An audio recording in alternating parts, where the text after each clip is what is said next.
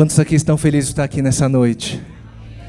Eu quero convidar a igreja do Senhor, coloque a sua, levante as suas mãos, feche os seus olhos. Entrega o seu melhor louvor agora, comece a agradecer a Ele, porque Ele é o teu Deus, Ele tem sido bom, Ele tem sido fiel com você, Ele tem cuidado da sua casa.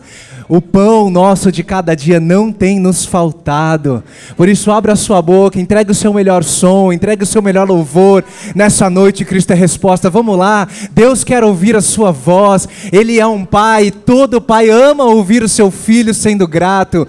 Por isso, levante a sua voz nessa noite e comece a agradecer a Ele, porque Ele é digno de receber o nosso louvor, a nossa adoração. Ele é o Rei dos Reis, o Senhor dos Senhores. Ele é o Alfa, o ômega, o princípio e o fim. Ele é aquele que era, que é e que há de vir. Ele é o, o príncipe de Davi. Ele é a estrela da manhã, o leão da tribo de Judá. Eu quero profetizar sobre a sua vida nessa noite. Você que entrou aqui cansado, você que entrou aqui sem esperança, aqui está aquele que carrega todas as respostas, e o nome dele é Jesus Cristo. Ele é a resposta, é o nome dessa casa. Ele é aquele que que carrega todas as respostas. Por isso, se você entrou aqui nessa noite, ou se você está online nos acompanhando e você tem clamado ao Senhor por uma resposta, uma direção, uma nova estação, nessa noite, Ele vai entregar nas suas mãos aquilo que você veio buscar. Eu quero profetizar sobre a sua vida saúde, paz, prosperidade, tudo aquilo que o céu tem estabelecido para você. Você já é abençoado, você é saudável, você é próspero, você é filho do Deus Altíssimo. Por isso, nessa noite, você vai ser renovado, restaurado, as suas forças restabelecidas, as suas esperanças renovadas. Em nome de Jesus, eu profetizo sobre você, sobre a sua casa, algo novo de Deus, uma vida vitoriosa e abundante, porque Ele é um Deus que faz novas todas as coisas, Ele deixa tudo para trás, Ele joga no mar do esquecimento aquilo que ficou para trás, e Ele faz algo novo nessa noite, na sua vida. E se você está animado e feliz por aquilo que Deus vai fazer nessa noite, aplauda o nome de Jesus com força, aplauda Ele, porque Ele é digno de receber o nosso louvor, a nossa adoração. Aplauda o nome dele forte, Cristo é resposta. Ele está aqui, onde dois ou três estiverem reunidos, ali eu estarei. Ele está aqui nesse lugar. Você já pode sentir, quantos podem sentir a presença? Presença de Deus aqui. Aleluia. Aleluia. Vira, vira para a pessoa que está do seu lado e fala assim: ó, você está no lugar certo, você está na hora certa. Fala mais alto e fala com as pessoas certas. E diz assim: quando esse culto terminar, o seu cálice vai transbordar. Aleluia. Você pode se assentar.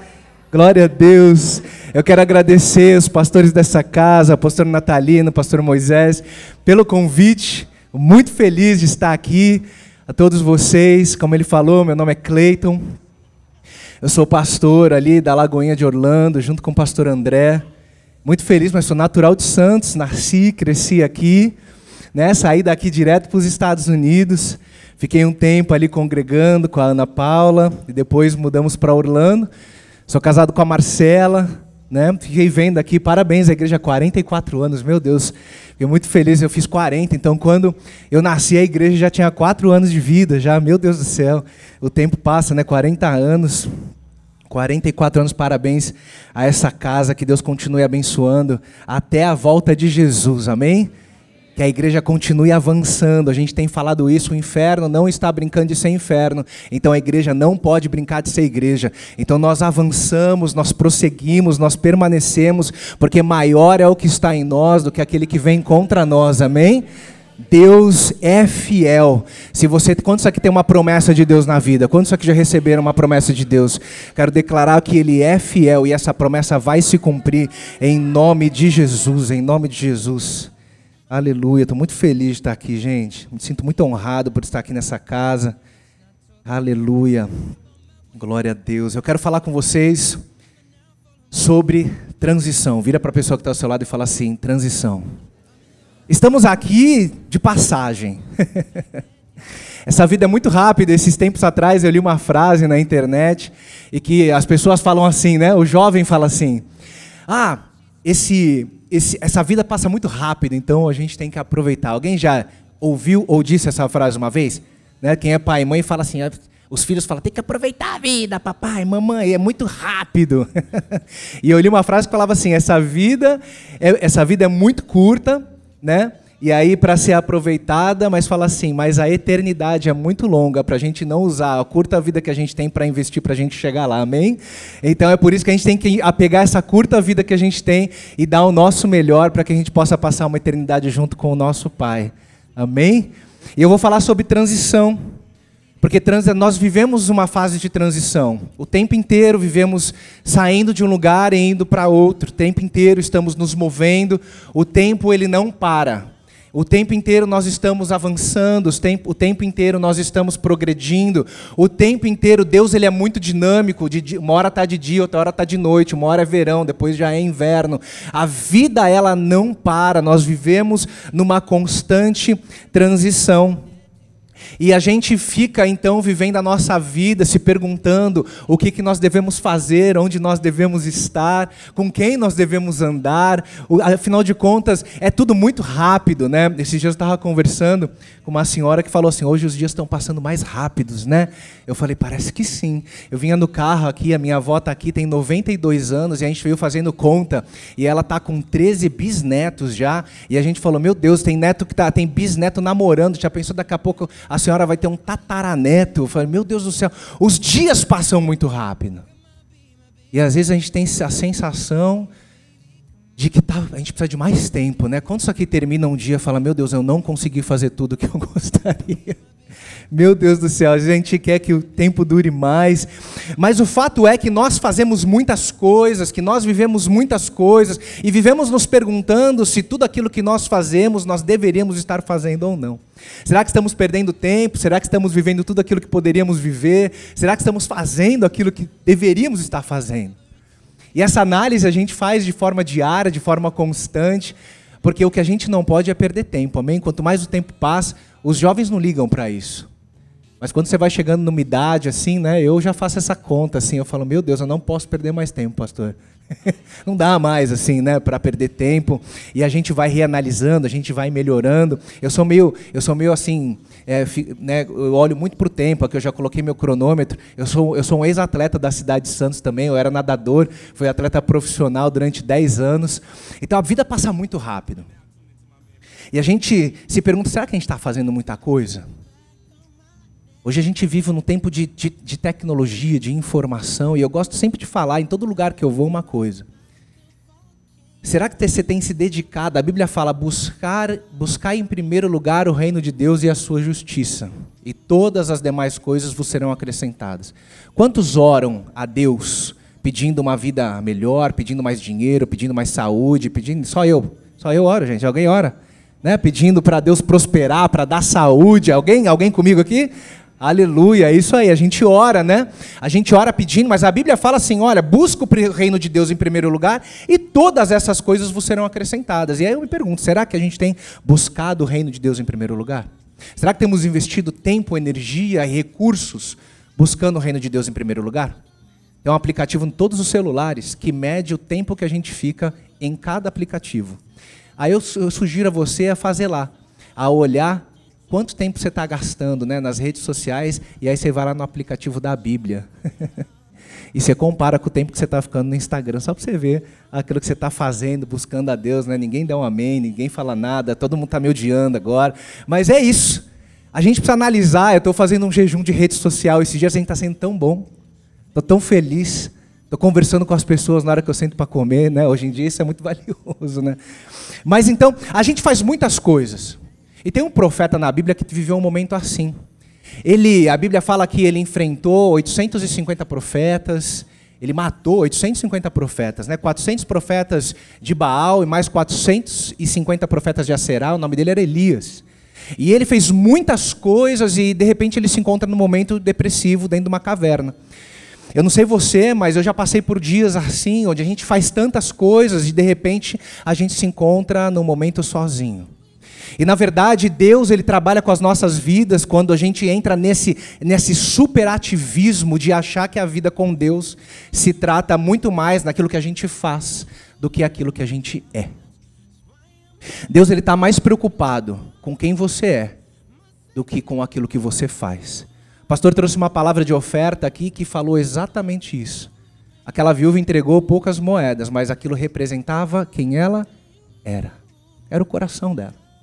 E Deus viu graça nessa atitude dela, porque ela ali estava dando o que ela tinha de melhor. E Elias então, ele fica, ele entra no embate, e Deus pergunta para Elias duas vezes enquanto ele está na caverna: Elias, o que, que você está fazendo aqui? É uma pergunta que faz a gente pensar. Vira para a pessoa que está do seu lado e pergunta: o que, que você está fazendo aqui? Pronto, agora pensa na sua resposta. De repente você está pensando e falando: nem sei. Toda quinta-feira eu venho. Quando eu vi, já estou aqui. O que, que você está fazendo aqui? E aí a Bíblia vai falar que Deus, que veio um vento fortíssimo, mas que Deus não estava no vento. E de repente é, veio então um terremoto, mas Deus não estava no terremoto. Depois veio um grande fogo, e Deus não estava no fogo. E aí a Bíblia fala que de repente veio um, uma brisa suave e um sussurro. E aí a Bíblia fala: e Elias ouviu o Senhor. Muitas vezes a gente a gente quer ver as grandes coisas. A gente quer ver o terremoto, a gente quer ver o fogo, a gente quer ver o vento. Mas todas essas coisas são coisas que Deus faz. Mas Deus ele não quer somente fazer coisas por você. Deus ele quer ter um relacionamento com você. Deus ele quer conversar com você. E é por isso que, apesar de todos os grandes barulhos que Deus pode fazer, o que interessa para Deus é aquilo que você vive com Ele, nos momentos em que você está na sua casa e você entra no seu quarto e fecha a sua porta e você fala com o seu pai em secreto, porque Deus ele quer sussurrar no ouvido dos filhos que querem ouvir a sua voz. Muitas vezes a gente busca grandes, os grandes milagres, os grandes feitos e tudo isso Deus faz. Mas o que Deus realmente quer é transformar quem você é. Eu falei isso recentemente. Deus ele está mais interessado em mudar você do que mudar a sua situação, porque quando você é transformado, a sua situação é completamente transformada também. Amém? Você pode dar um glória a Deus? Aleluia. Isso é bom demais, né, gente? E a gente está falando sobre transição. Agora eu vou começar a pregar. Isso foi só uma introdução, porque, né? Olha lá, eu tenho tempo, então eu vou falar sobre transição. Vira para a pessoa que está do seu lado e fala: Nós vivemos uma transição. É uma transição a nossa vida, né? De repente você era solteiro, de repente agora você é casado. Quantos aqui são solteiros e querem casar? Tem muito solteiro aqui na casa? Não? Não? Ninguém? Todo mundo casado? Meu Deus do céu, Antônio, levanta a mão, pelo amor de Deus. Meus... Aí, meu sobrinho está ali, ele é solteiro. Alguém me ajuda aí, meu filho? pelo amor de Deus. Aqui, ó, mas tem mais solteiro aí? Não. Alguém quer casar? Levanta a mão. Meu... Se tem uma mão levantada do seu lado, aproveita. Vamos lá.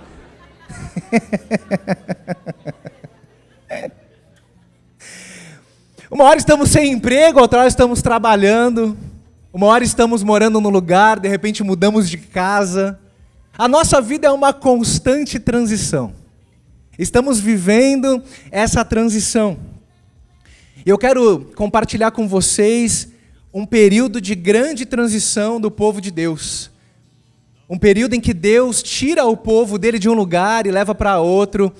Porque como a temática do culto aqui, Deus ele tem uma vida de vitória para você. Vira para a pessoa que está do seu lado e fala: Deus tem vitória para você, meu irmão. Agora olha com o olho de profeta como você acredita e fala: Deus tem vitória para a sua vida. Profetiza sobre a vida do teu irmão aí. e a Bíblia fala que o povo de Deus vivia como escravo ali no Egito por algum tempo. Êxodo capítulo 12, versículo 40 fala assim: Ora, o período que os israelitas viveram no Egito foi de 430 anos. Quantos anos santos tem, gente? Hã? Alguém sabe quantos anos santos tem? 450, Brasil aí passou dos 500, né? O que a Bíblia fala é que Israel estava cativo no Egito por 430 anos. E de repente, Deus fala assim: Eu vou tirar vocês daqui. E vou levar vocês para uma terra prometida. Meu irmão, quando eu faço a pergunta para você, quantos têm uma promessa, quantos querem viver uma vida de vitória, todo mundo se alegra. Deixa eu falar para você. Para que você alcance a sua promessa e para que você alcance a sua vitória, você precisa sair de um lugar de escravidão e entrar num lugar de vitória. E isso é um período de transição que acontece na sua vida. O povo ficou 40 anos no deserto. A minha pergunta para você essa noite que está aqui ou está em casa com a gente é: quanto tempo vai durar a sua peregrinação até a sua terra prometida? O fato é que, se você para para conversar, todo crente da história, todos aqueles que tinham uma promessa, os grandes heróis da Bíblia, todos eles, todos eles, passaram por um período de transição, onde Deus transforma a vida de todos eles. Gente, deixa eu falar uma coisa para você. Se você está aqui na Cristo é Resposta, nessa noite de quinta-feira, Deus tem uma promessa para você, uma palavra de vitória. Deus ele quer transformar a sua vida. Ele quer mudar você espiritualmente, ele quer mudar você emocionalmente, ele quer mudar a forma com que você pensa, a forma com que você fala, a forma com que você age. Deus ele quer mudar tudo, porque não dá para você ir para um lugar de vitória com uma mente de escravo. E aí tem um período de transição, que nós estamos vivendo o tempo inteiro. Porque nós vivemos de glória em glória, nós vivemos de vitória em vitória. Só que as pessoas esquecem que para ter vitória você precisa enfrentar algumas situações. Eu sou a minha, a minha, a, a minha mentalidade, né, hoje as pessoas falam de mindset. a minha mentalidade, eu tenho uma mentalidade de atleta. A minha vida inteira, desde os nove anos de idade, eu fui ensinado que para eu ganhar uma medalha, eu preciso treinar muito. Eu preciso me dedicar. O primeiro lugar do pódio é para poucos. A vitória que Deus tem para você é para você. E só você, mas você precisa se dedicar. Você precisa abrir mão de coisas que você gosta, que você quer fazer, que você acha. Porque você precisa deixar Deus guiar os seus passos. E aí quando a gente começa a falar assim, que para quem quer ter vitória, todo mundo levanta a mão e dá glória a Deus. Quando fala assim, mas você não pode, você tem que perder o controle da sua vida e deixar Deus controlar a sua vida. Aí você já começa, pô, mas aí Mas como assim? Eu não posso? Não, não. Mas e se eu não? Mas e de não? Deixa Deus dirigir a sua vida. Vira para a pessoa que está do seu lado e fala assim: menos de você e mais de Deus. Mas vamos lá, a gente tem uma caminhada aqui para a gente ficar é, é, hoje à noite, então, né? Então o povo ficou lá 430 anos. Gente, eu moro nos Estados Unidos, moro em Orlando, e lá, a grande Orlando tem, estima-se que tem 100 mil brasileiros, tá? E tem muitos brasileiros, de, tem brasileiro de todo lugar, gente. Pastor Moisés já foi lá, sabe, né? Brasileiro de todo lugar. Gente, eu, eu nem sei mais meu sotaque no Maia de Santos com mineiro, com, com carioca, você fala tudo. E aí você está lá, e tem gente que está lá no, nos Estados Unidos há 20, 30 anos, você vai conversar com ele e você fala, você é mineiro, né? 30 anos de América. Você vai conversar e fala, mano, você é carioca, né? Sabe por quê? Porque aquela pessoa cresceu no Brasil, aquela pessoa tem uma cultura brasileira, aquela pessoa tem um jeito de falar brasileiro. E aquela pessoa que está lá, eu encontrei lá, está 30 anos nos Estados Unidos, tem 50 anos de idade, viveu 20 anos no Brasil e carrega uma cultura, uma herança brasileira, e que mesmo estando longe, ela mantém aqueles traços culturais. Agora, o que a Bíblia está falando é que Deus ia tirar o povo do Egito e levar para uma, uma terra que manava leite e mel, e ele precisava mudar a cultura de um povo sair de uma cultura de escravidão para uma cultura de vencedores, só que era um povo que estava 430 anos com aquela cultura.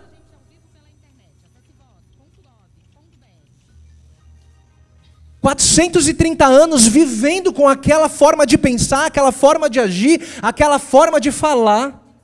Só que Deus falava assim: olha, para você viver uma vitória, eu preciso arrancar a escravidão de dentro de você. É por isso que o reino dos céus é conquistado a. Por quê? Porque a nossa natureza carnal quer ficar aqui.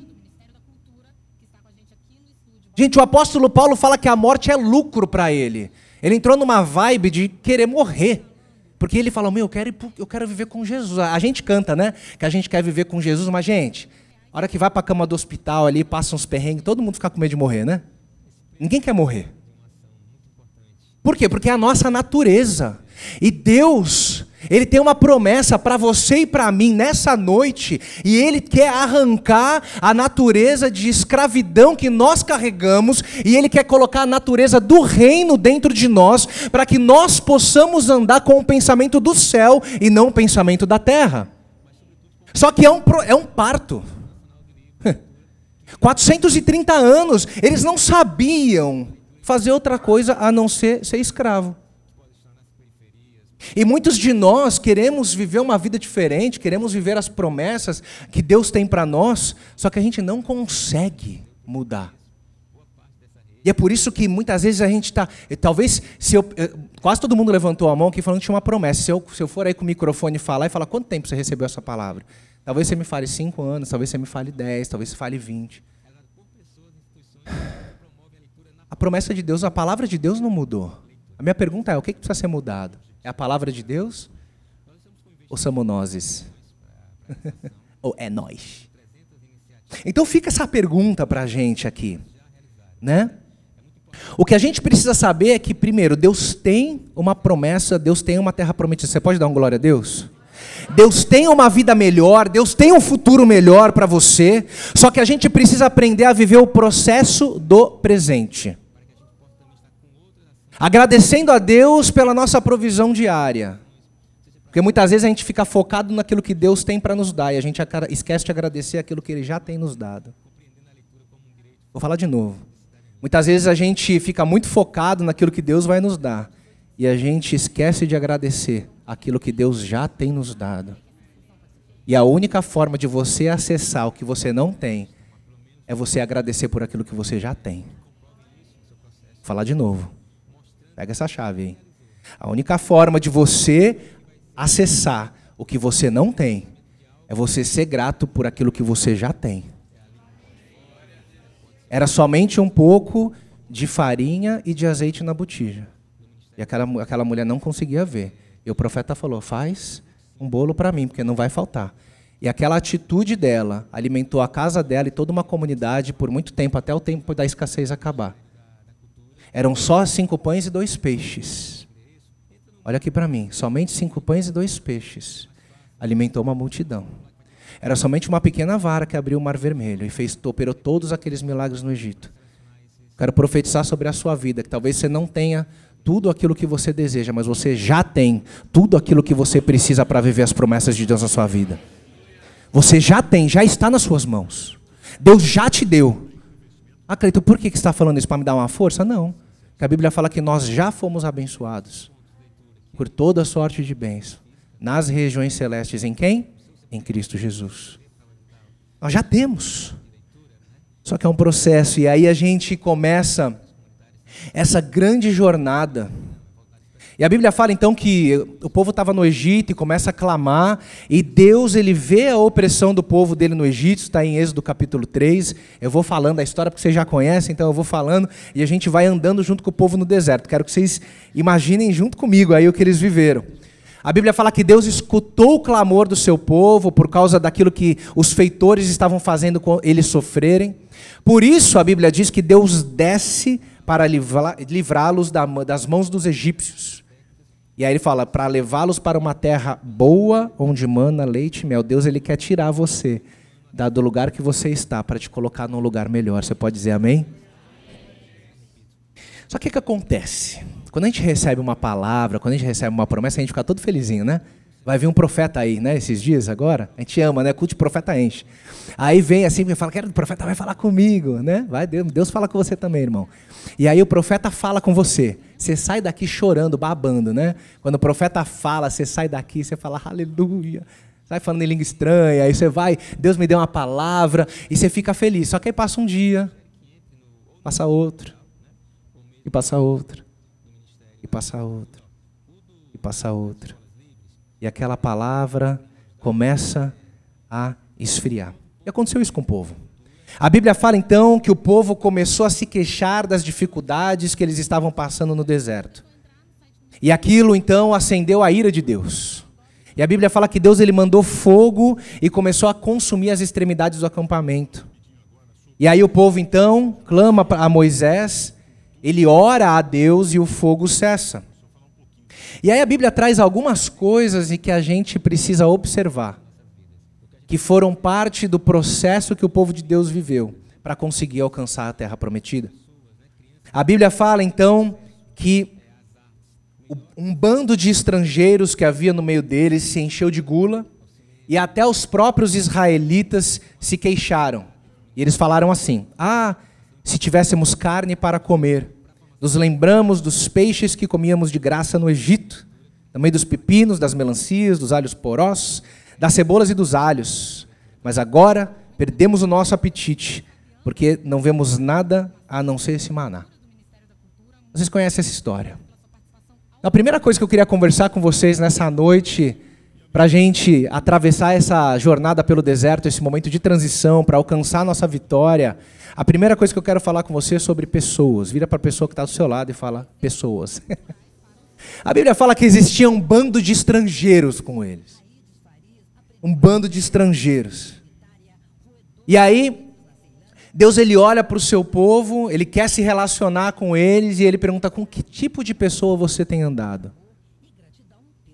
Eu te pergunto, com quem você tem andado? Quem são as pessoas que você tem andado? Essa é a primeira pergunta que eu te faço. Porque você acaba se transformando, existe uma estatística aí, existe uma. Na ciência diz que a gente é a média das cinco pessoas que a gente anda. Então você pega cinco pessoas que você mais anda e aí você vê, você vai ser a média dessas pessoas. Então você não vai ser o que ganha mais, mas nem o que ganha menos também. Você não vai ser o que viaja mais, mas não vai ser o que viaja menos também. Você vai viver mais ou menos essa vida. Então se você quer mudar de vida, você precisa fazer o quê? Você está me entendendo, né? Vamos lá. Então Deus ele pergunta isso para as pessoas. E aí, porque se as, senão as pessoas levam a gente de volta para o Egito. E eu, quero, eu vou te falar uma coisa: tudo aquilo que eu tenho vivido, quando eu olho para trás, foi porque eu me conectei com as pessoas que eu me conectei. Porque Deus ele usa pessoas. Vou falar de novo: Deus ele usa pessoas. Vira a pessoa que está lado e fala: Deixa Deus te usar, irmão. Só os estrangeiros ali nada mais é do que pessoas com pensamento diferente. Pessoas que pensavam diferente. Esses eram os estrangeiros, outros povos. Porque deixa eu falar uma coisa: o povo de Israel estava com uma cultura errada também, porque eles tinham uma cultura de escravidão. Mas eles pensavam diferente. E olha só o que eles falam. Um verso que quase a gente não percebe. Fala assim: ele fala, Nós nos lembramos dos peixes que comíamos de graça no Egito. Ô, gente, de graça? comia de graça no Egito?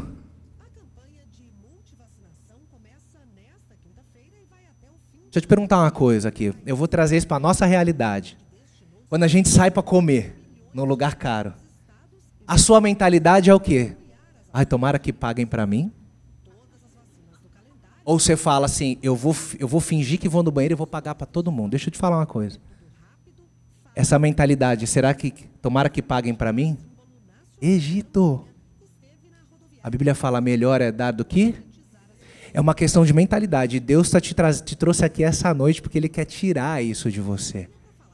Deus ele quer que você seja um abençoador. Amém?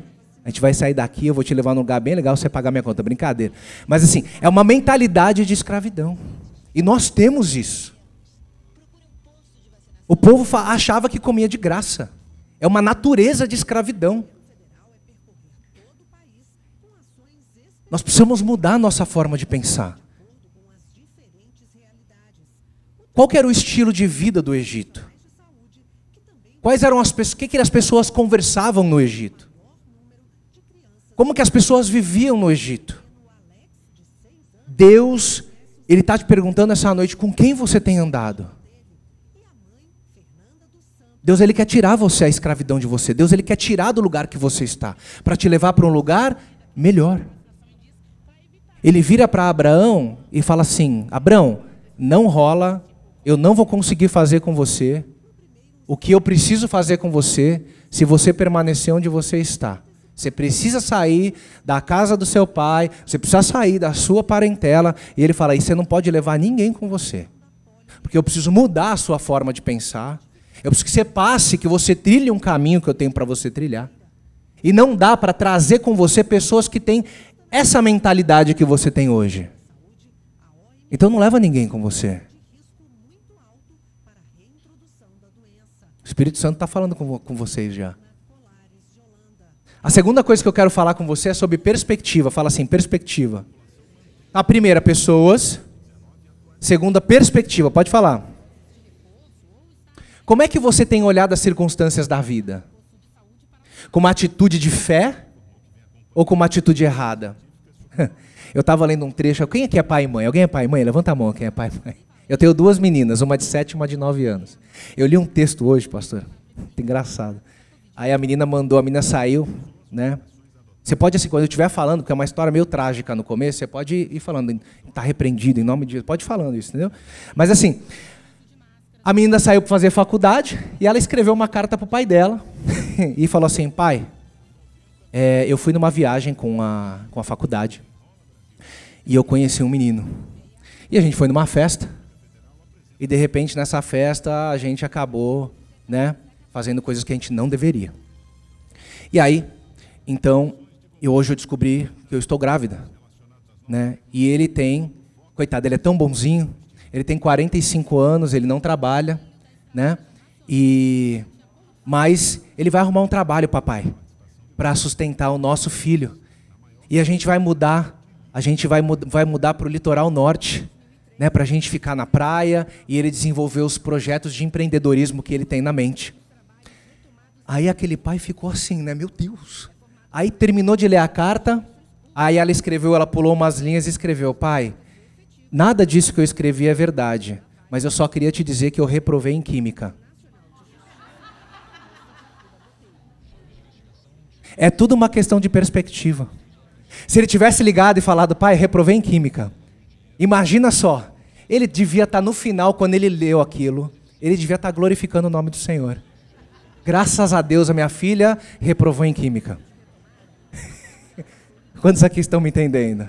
É tudo uma questão de perspectiva.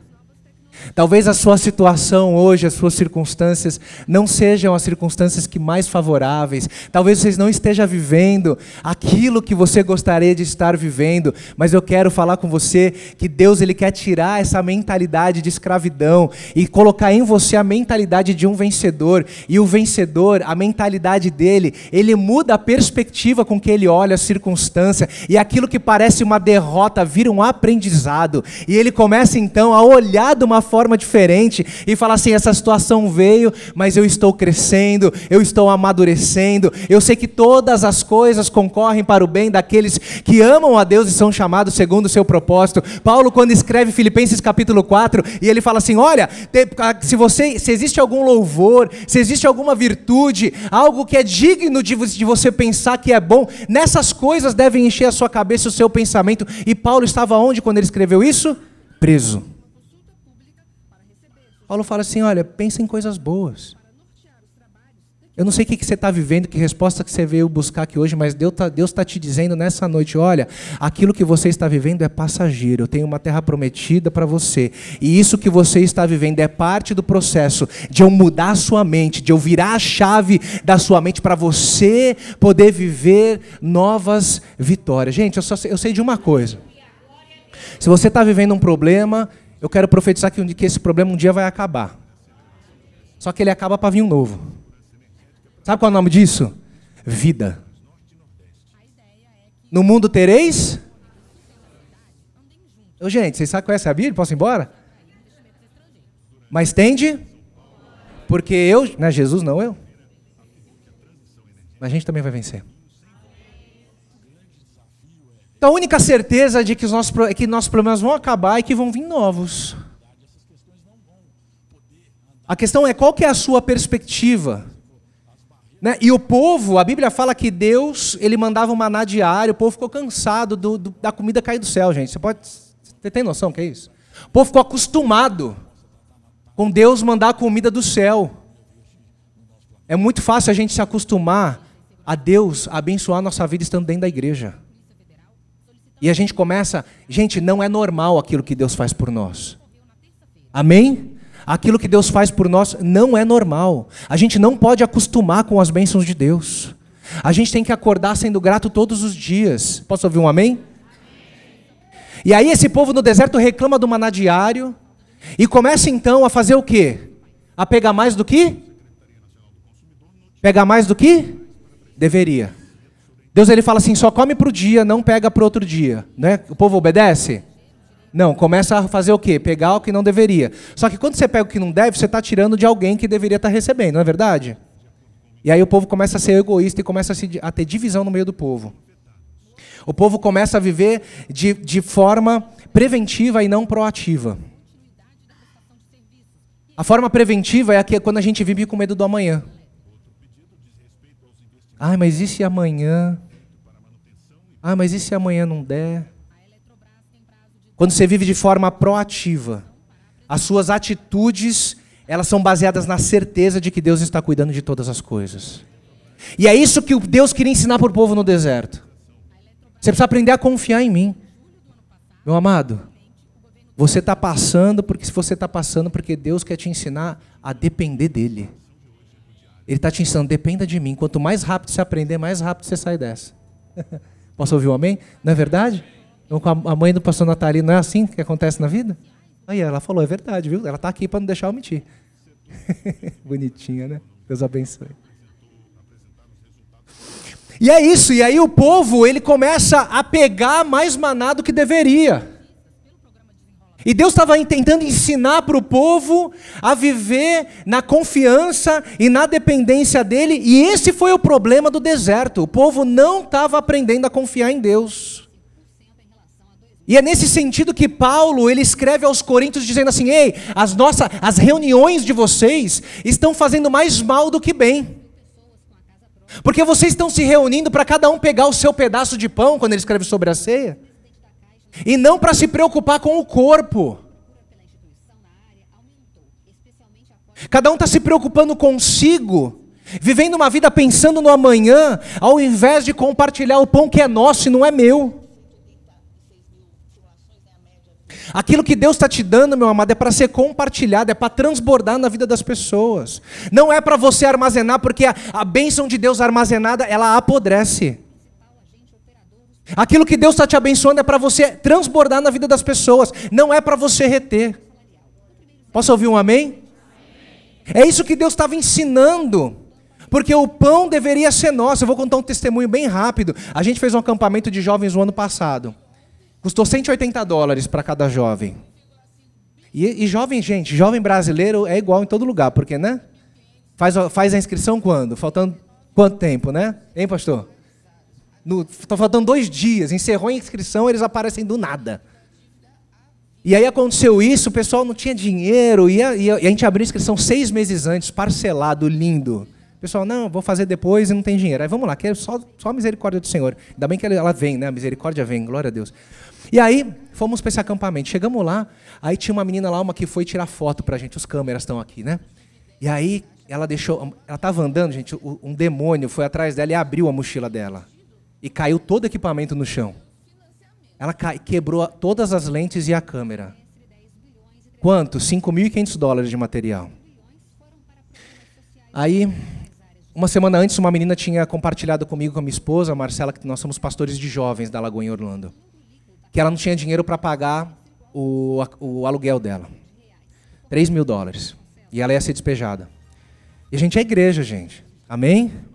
A gente é igreja, não dá para deixar o irmão sem pagar aluguel. Aí a gente falou gente, vamos levantar uma oferta no acampamento? A Marcela veio, falou, Cleito, o Espírito Santo está falando comigo para levantar uma oferta. Eu falei, gente, aí eu pensando aqui, né? Porque a minha mulher é muito mais espiritual do que eu, né? Aí ela, e eu pensei, ela falou, vamos levantar uma oferta. Eu falei, eles não tinham nem 180. Eu pensei assim, eles não tinham nem 180 dólares para acampamento. Eu nem falei, né, né? Eu fiquei pensando, e eu assim, vamos, glória a Deus. E eu pensando, meu Deus do céu, vai ser.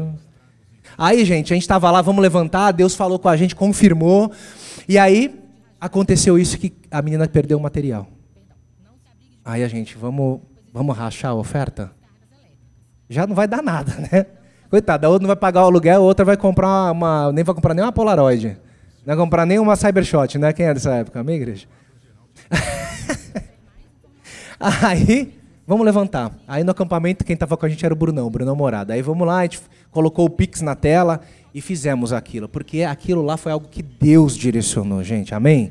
Deus direcionou aquilo, Deus estava vendo que ela não conseguia pagar o aluguel, e Deus viu aquele material, então a gente foi obedecendo aquilo que Deus falou. E colocamos o Pix na tela, o louvor fritando, e aí eu sentei do lado do Brunão e falei, vamos que? Aí e, e, a mensagem chegando, né, do Pix. Lá chama Zelle. Chegando, e começamos a contar. Gente, eu coloquei no, no computador o valor. A gente levantou naquele acampamento com um bando de pé rapado. Não tinha 180 dólares para pagar. Tinha 180 jovens. A gente levantou mais de 11 mil dólares. Nossa. Você pode dar glória? Você pode aplaudir o nome do Senhor?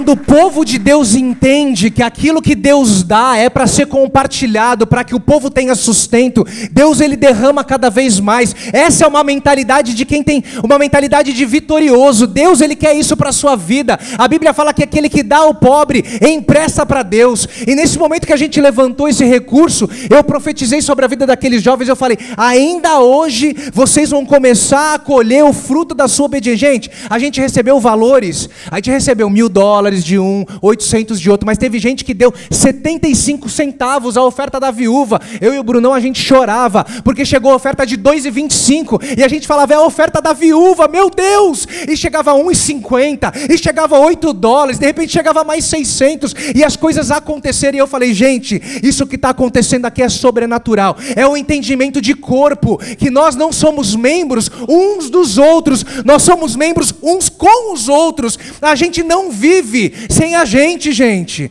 A igreja não vive um sem o outro. Não é a questão. Jesus é a cabeça, mas a Bíblia fala que é o menor membro, aqueles que se acham mais insignificantes. A Bíblia fala, esses são os mais importantes. Aqui o pessoal que está ali na, no, na, da, é, no welcome, na recepção, aqui na, na interpretação. A Bíblia fala, aqui que está nas câmeras, meus amigos aqui estão comigo, participando do culto. Esse aqui está toda hora dando glória a Deus aqui comigo. Então, assim, gente, a Bíblia fala, todos são muito importantes importantes. E Paulo está falando assim: quando vocês perdem a noção do que é o corpo, vocês estão comendo de forma errada. E ele fala: é por isso que muitos estão doentes, padecendo, e muitos já até morreram, porque perderam a noção. É como esse povo no deserto, eles se dividiam, porque eles queriam pegar o maná para o dia seguinte, e esse reflexo é visto, sabe quando? Quando Moisés manda os doze espias, o relatório que volta é um relatório dividido, é um relatório de um povo que não tinha entendido ainda que Deus tinha uma vida de vitória, e eles voltam com um relatório dividido,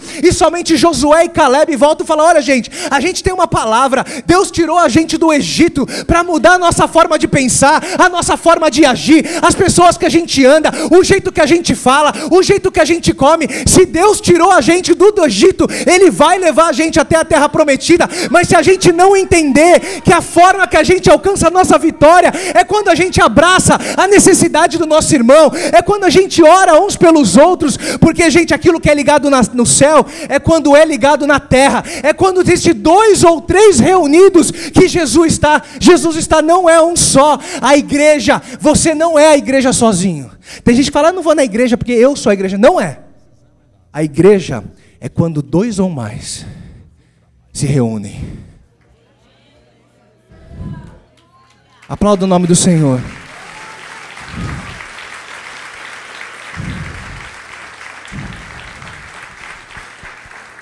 Quero perguntar quem aqui vai entrar na terra prometida.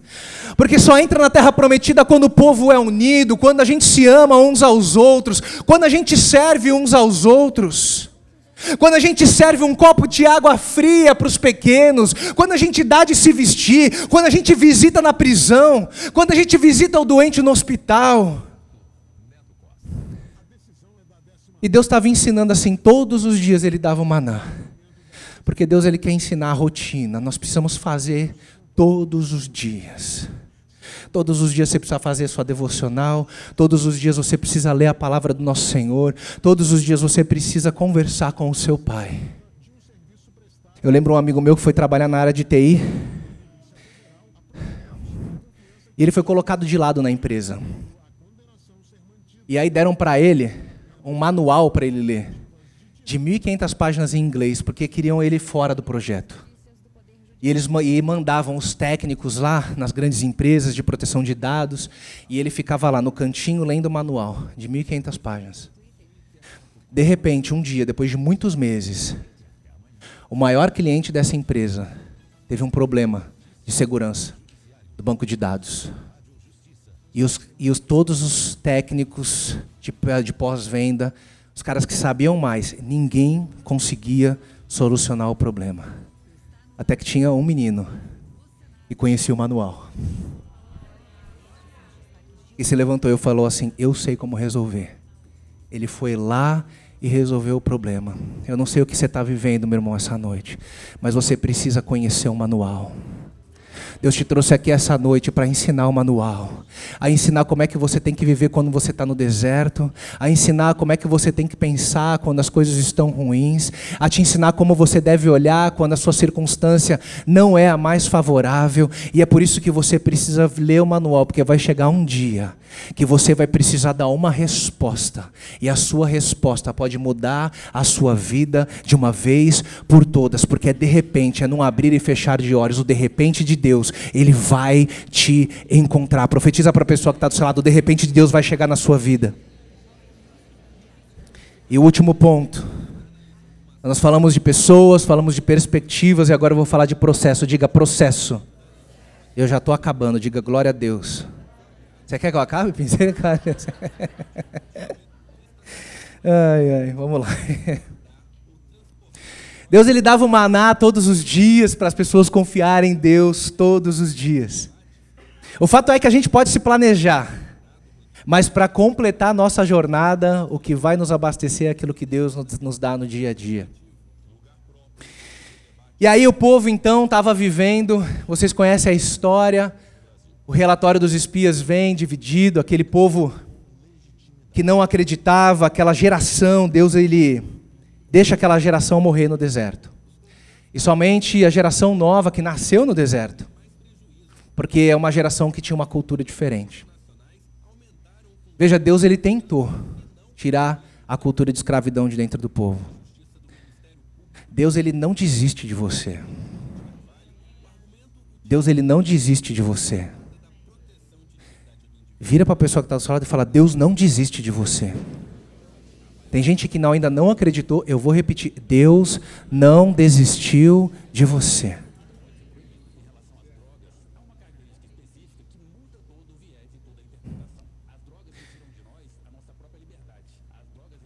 O fato é que Deus, Ele quer te ensinar você a viver o seu hoje.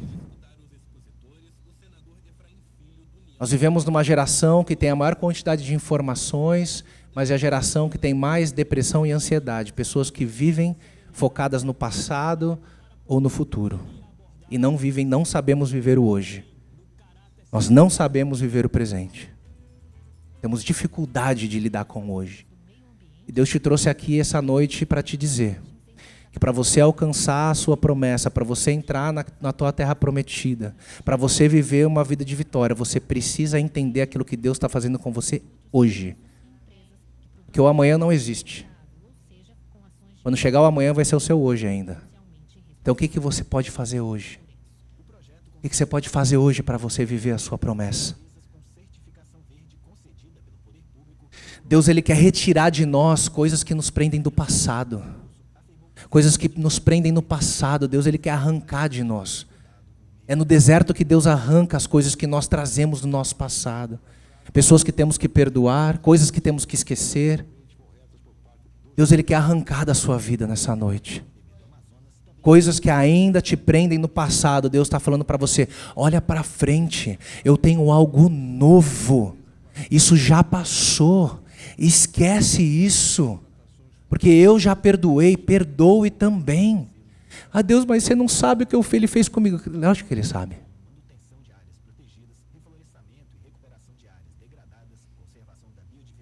Deus ele tem algo extraordinário para você.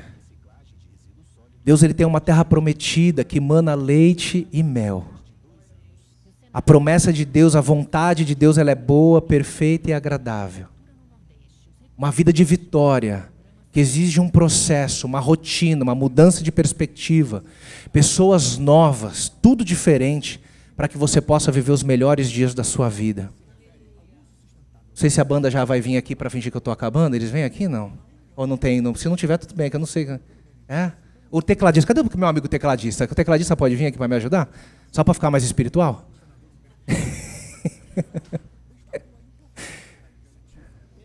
Vem me ajudar, tecladista. É, pode vir um instrumental agora, né? Só para fazer um, um fundo espiritual. Deus habita ao meio dos louvores, amém, igreja? Olha só, aquela geração morreu. Presta atenção em mim, deixa eles aqui se movimentarem está tudo certo. Aquela geração morreu. E a Bíblia fala que agora Moisés também foi embora. Assumiu um homem chamado Josué. E aí a Bíblia fala o seguinte: que Josué ia liderar o povo para entrar na terra prometida. Aquela geração foi embora, ficou Josué e Caleb e os novos. Que ainda criam na promessa de Deus. Para aqueles que já receberam uma promessa muito antiga, a Bíblia fala que nesse momento Caleb tinha 80 anos. 80 anos Caleb tinha. E a Bíblia fala que ele vem para Josué e fala assim: Eu ainda me lembro da promessa que Deus me fez para Moisés, quando eu ainda tinha 40 anos de idade. Ele fala: Hoje 45 anos se passaram. E ele fala para Josué: Eu ainda sou forte como um guerreiro. Aquilo que Deus me prometeu, eu sei que ele vai cumprir. Então me usa para conquistar, para avançar, porque eu ainda tenho força. Eu quero profetizar que aquilo que Deus te prometeu, talvez você esteja cansado, talvez você esteja desanimado, talvez você nem se lembre mais, mas eu oro para que o Espírito Santo ressuscite a promessa que Deus um dia te fez, em nome de Jesus, aquilo que Deus te prometeu, aquilo que Deus, a Bíblia fala que você, eu e minha casa serviremos ao Senhor. Talvez você esteja com seus filhos longe, mas eu quero profetizar que essa é promessa de Deus para a sua vida. Eu e minha casa serviremos ao Senhor, em nome de Jesus. A promessa de Deus é mais forte, a palavra de Deus não volta vazia, céus e terra passarão, mas a minha palavra, ela permanece para sempre. Aquilo que Deus te prometeu, Ele vai cumprir. Ele não é homem que minta, nem filho do homem para que se arrependa. Ele não se esqueceu, Ele não dorme e nem dormita o guarda de Israel. E a Bíblia fala então que Josué, ele estava ali, e Josué, a partir do capítulo 4, fala: Subiu, pois, o povo do Jordão no dia 10 do primeiro mês e alojaram-se em Gilgal, do lado oriente de Jericó. E as doze pedras que tinham sido tomadas do Jordão, levantou Josué em Gilgal. Fica comigo, Cristo, a resposta, a gente já está acabando. Todos os reis amorreus que habitavam a oeste do Jordão, e todos os reis cananeus que viviam ao longo do litoral, que esses povos eram os inimigos, souberam como o Senhor tinha secado o Jordão diante dos israelitas, até que tivéssemos atravessado.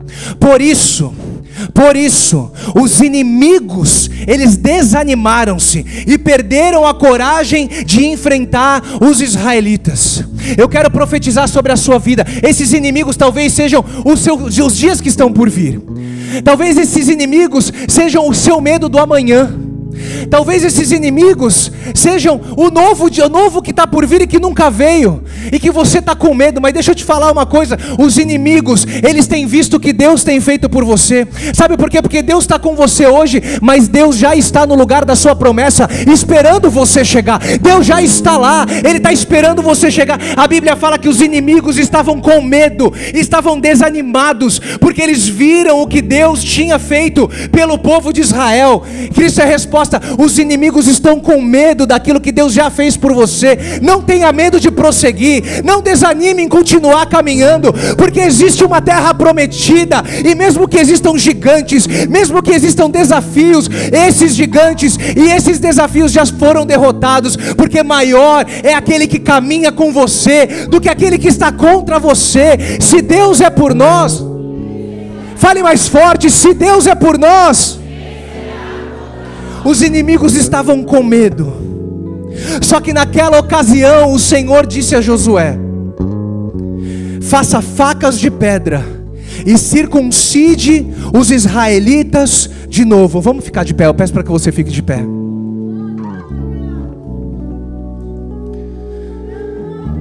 Depois de atravessar o deserto, depois de enfrentar todas as situações que eles enfrentaram, Deus vira para Josué e fala assim: faça facas de pedra e circuncide os israelitas de novo.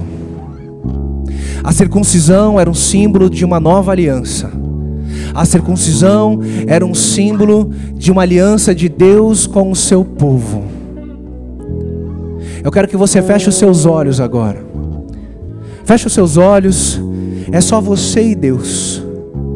Talvez você já tenha recebido uma palavra no passado. Talvez você já tenha recebido algo do Senhor, todos de olhos fechados. É você e Deus. E de repente o tempo passou e você esfriou na fé e você se esqueceu dessas promessas. E agora você está nesse lugar que Deus te lembra novamente. E Deus te traz até Gilgal. Gilgal é o lugar onde Deus te coloca de frente com a sua vitória. Só que Ele está dizendo para você, meu filho, minha filha, para que você possa acessar esse lugar de vitória, você precisa fazer uma nova aliança comigo. Você precisa de uma nova circuncisão. Porque esse tempo todo que você tem andado, talvez desanimado, talvez triste, você desenvolveu uma mentalidade de escravidão, uma mentalidade de escassez, e talvez até as suas palavras ficaram desgostosas, suas palavras se tornaram amargas, e você, por não acreditar mais, falava assim: Mas tanto tempo já passou, os meus filhos não voltam mais, o meu casamento está acabando. Eu não sei, eu não sei qual é o seu deserto, mas o que Deus está te falando nessa noite é que a palavra dele se mantém, a promessa dele se mantém. E Ele está falando para você: eu quero fazer uma nova aliança contigo. Uma aliança que Deus nunca se esqueceu. Mas Ele quer te lembrar, nessa noite, que Ele tem algo poderoso para você. Eu quero fazer um convite para você, todo mundo de olhos fechados. Se você nunca antes entregou a sua vida para Jesus, mas nessa noite, você ouviu que Deus tem uma promessa para você. E Ele quer te tirar desse lugar de escravidão. E Ele quer te levar para um lugar de vitória. Mas você precisa se aliançar com esse Deus. Mas talvez você nunca tenha feito uma oração falando assim: Deus, eu quero caminhar contigo. Jesus, me perdoa das minhas falhas. Talvez você nem tenha, nunca tenha feito essa oração. Esse é o primeiro convite que eu faço para você que nunca antes entregou a sua vida para esse Deus, para esse Jesus.